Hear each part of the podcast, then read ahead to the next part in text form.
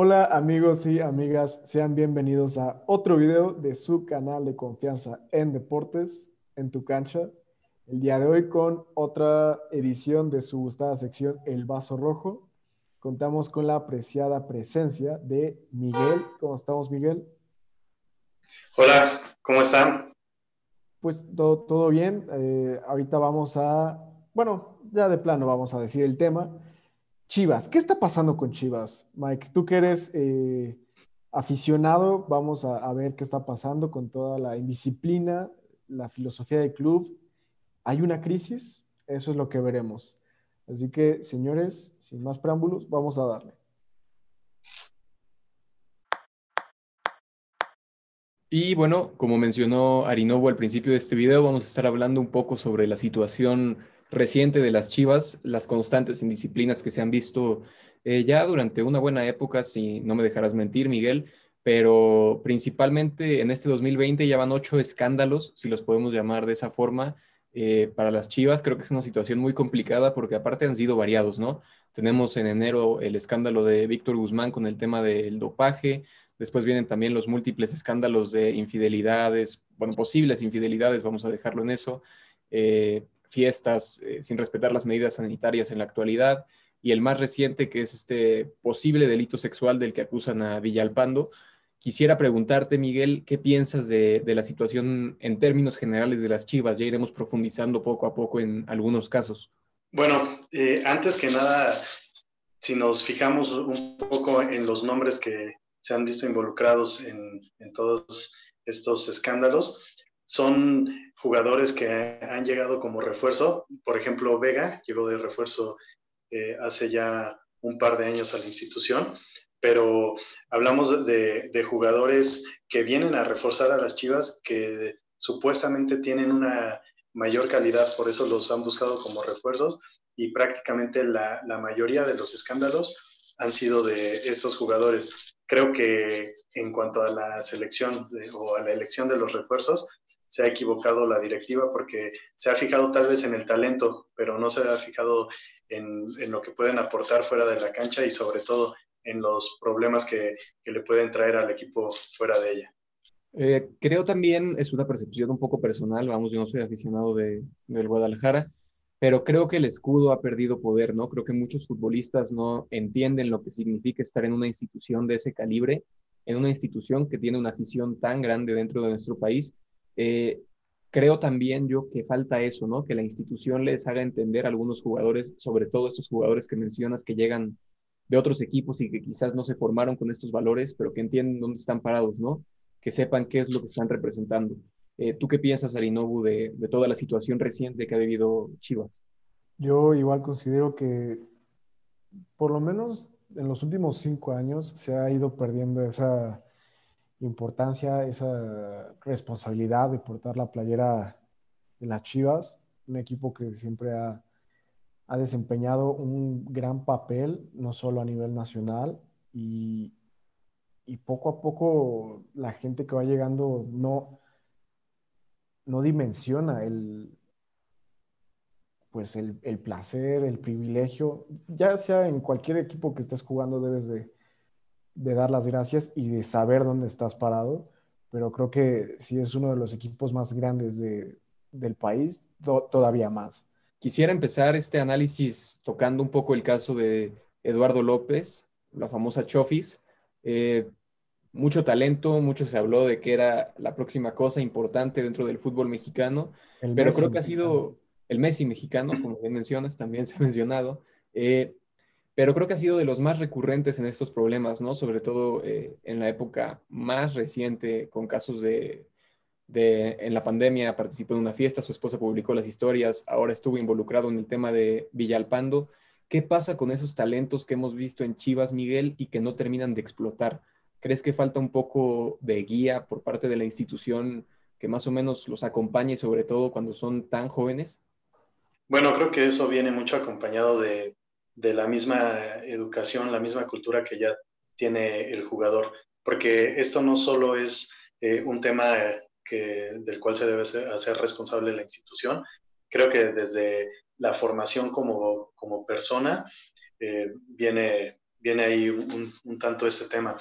Por ejemplo, en el caso específico de la Chofis, pues bueno, se, por un par de goles muy buenos que le hizo al Monterrey cuando recién debutó, eh, pues todo el mundo lo, empezó a nombrar como el Messi mexicano, pensaron que, que, iba a tener una gran carrera, se empezó a hablar de selección nacional, se empezó a hablar de que era el futuro, la futura exportación de las Chivas a Europa, cuando bueno, eh, por un par de buenos goles, no, eso no, no, indica que tienes la calidad suficiente o que has hecho los méritos para que puedas llamar la atención tanto de selección como para eh, estar en el viejo continente.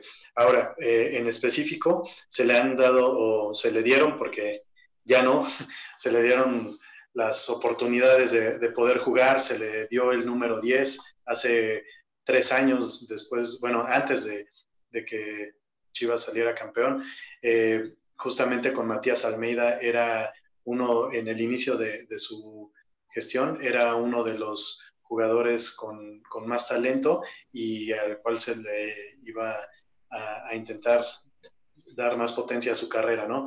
Entonces, eh, pues ha, ha, estado lleno de, de, indisciplinas y no solo ha sido el, el tema de, de, la fiesta, también ha sido el tema de su físico, porque lleva un par de años en los que su, su físico ha causado muchas burlas, ya le, le llaman la chonchis en vez de la chofis, y, empezando por ahí, creo que debería de, tomar un poco más en serio su profesión y mínimo cuidar su físico, ¿no? Ya partiendo de eso, pues ver qué es lo que sucede en la cancha, pero un futbolista profesional no puede descuidarse de esa forma. Es que sí, sí tiene bastante cachete, ¿eh? a mi parecer.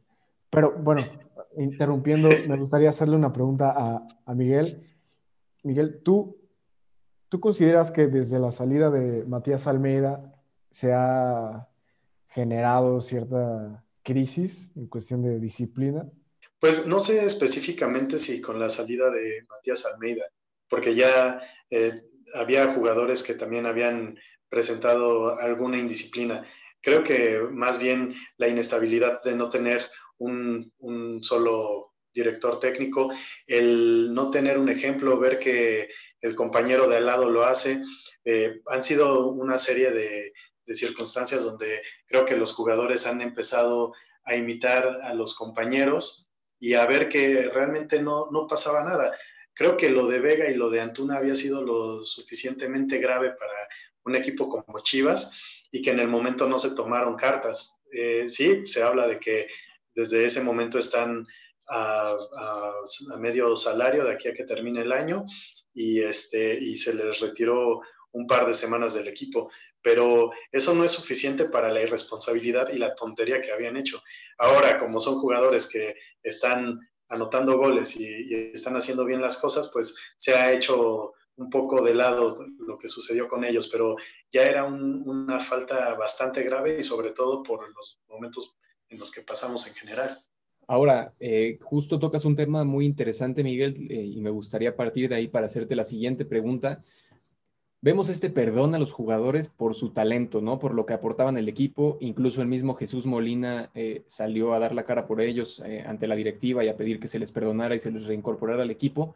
Pero ¿crees que eso sentó, sentó un precedente negativo para lo que sucedió posteriormente con el caso de de los jugadores que ahora fueron separados, vamos, eh, guardadas todas proporciones, ¿no? Creo que no es lo mismo, evidentemente, lo que sucedió y lo que pasó con Villalpando es muchísimo más grave, pero ¿crees que eso sentó un precedente para que los jugadores tuvieran esta idea quizás absurda de decir, ok, lo hago, pero como soy bueno, no va a pasar nada?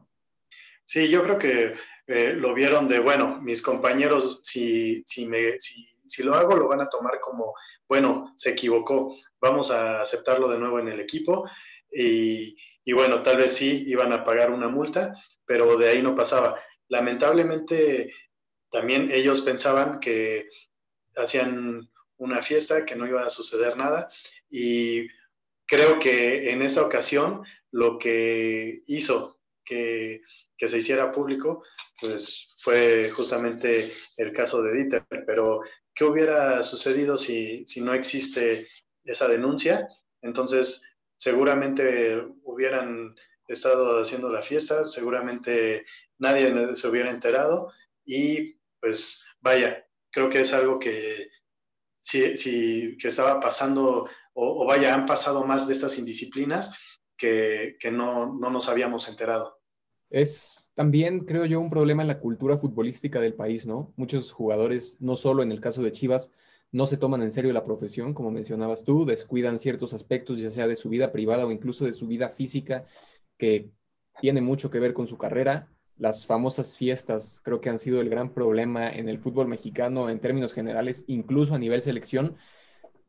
Ya hemos comentado también, teniendo a ti de invitado, Miguel, en repetidas ocasiones, esta diferencia que existe con, con, otros países, ¿no? Con otros países que exportan talento, con talentos que logran explotar por completo su potencial. Y creo que yo que se debe en parte a esta cultura futbolística, ¿no? A la falta de, que el jugador sea consciente en dónde está. ¿Tú qué piensas, Arino?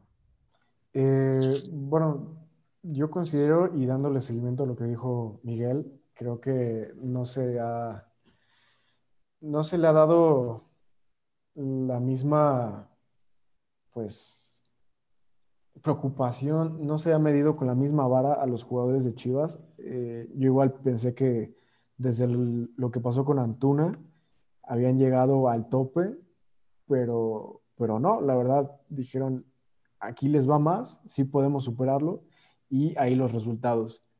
Creo que sí se llegó en estos momentos a una buena decisión, pero igual no creo que a todos se les fue eh, pues medidos con la misma vara. Y em, yo considero que el tema de las fiestas es algo más que, pues más que de la liga, algo pues ya de la idiosincrasia, ¿no? del mexicano, del país. Eh, tú no vas a ver a, Messi en algún tipo de este escándalo o no sé. Pues si tú me llegas y me dices, Lewandowski lo captaron en una fiesta eh, y lo están denunciando por tal cosa, no te lo creo. O sea, creo que es algo que se tiene que mejorar más desde la raíz, no tanto de la liga, sino como, como cultural, ¿sabes? Una pregunta que, que me surge ahorita, Miguel, escuchándote a ti, escuchando a Arinobu. ¿Qué crees que hubiera pasado si en este escenario idéntico los involucrados hubieran sido otros? Eh, sabemos que los jugadores que hoy han sido separados de Chivas realmente no eran los más importantes para el plantel. Eh, creo que es complicado hoy en día mencionar referentes para el equipo. Eh, eh, no sé, Chivas está pasando por una situación futbolística muy complicada, pero pienso quizás Irán Mier, el mismo Antuna Vega, quizás JJ Macías o el Nene Beltrán.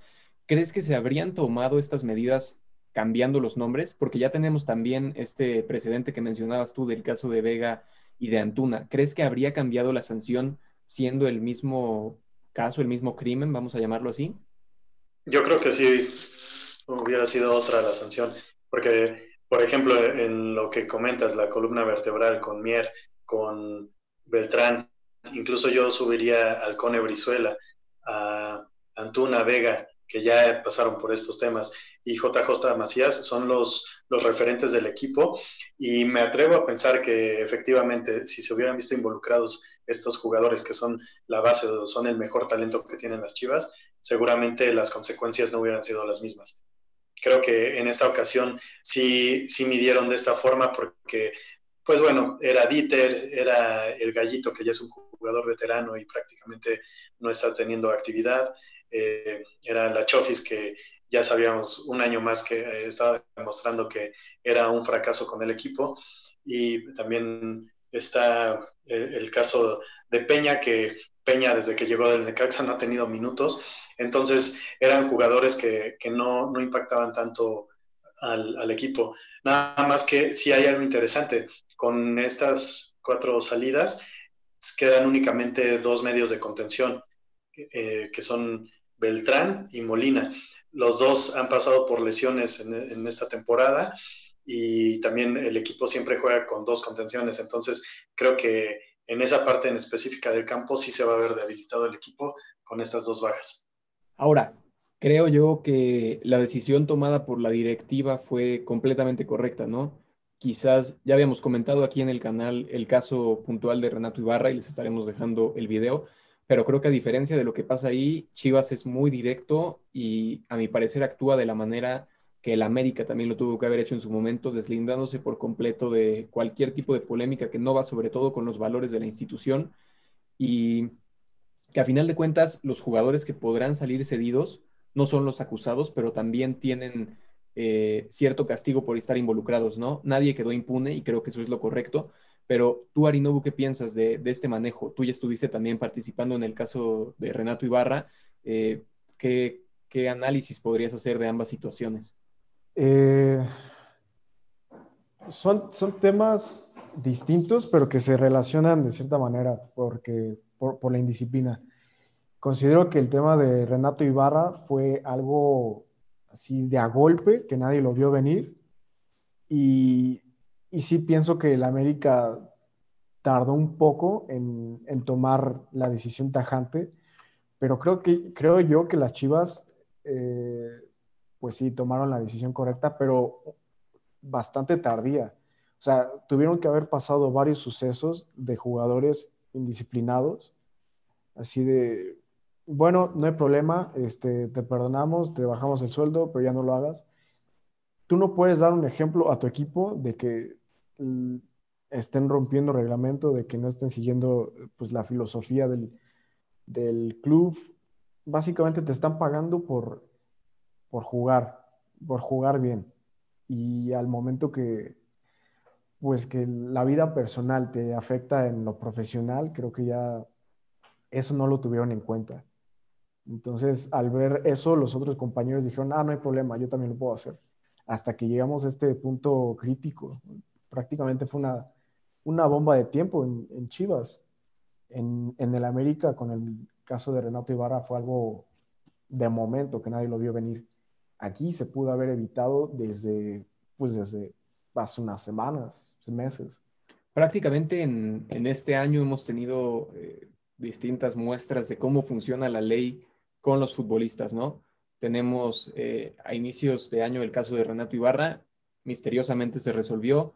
Eh, ahora el caso de Joao Malek, también mucha polémica y se va a resolver a su favor también. ¿Qué podemos esperar del caso de Dieter Villalpando, Miguel? ¿Qué, ¿Crees que lo volvamos a ver jugando en el fútbol mexicano?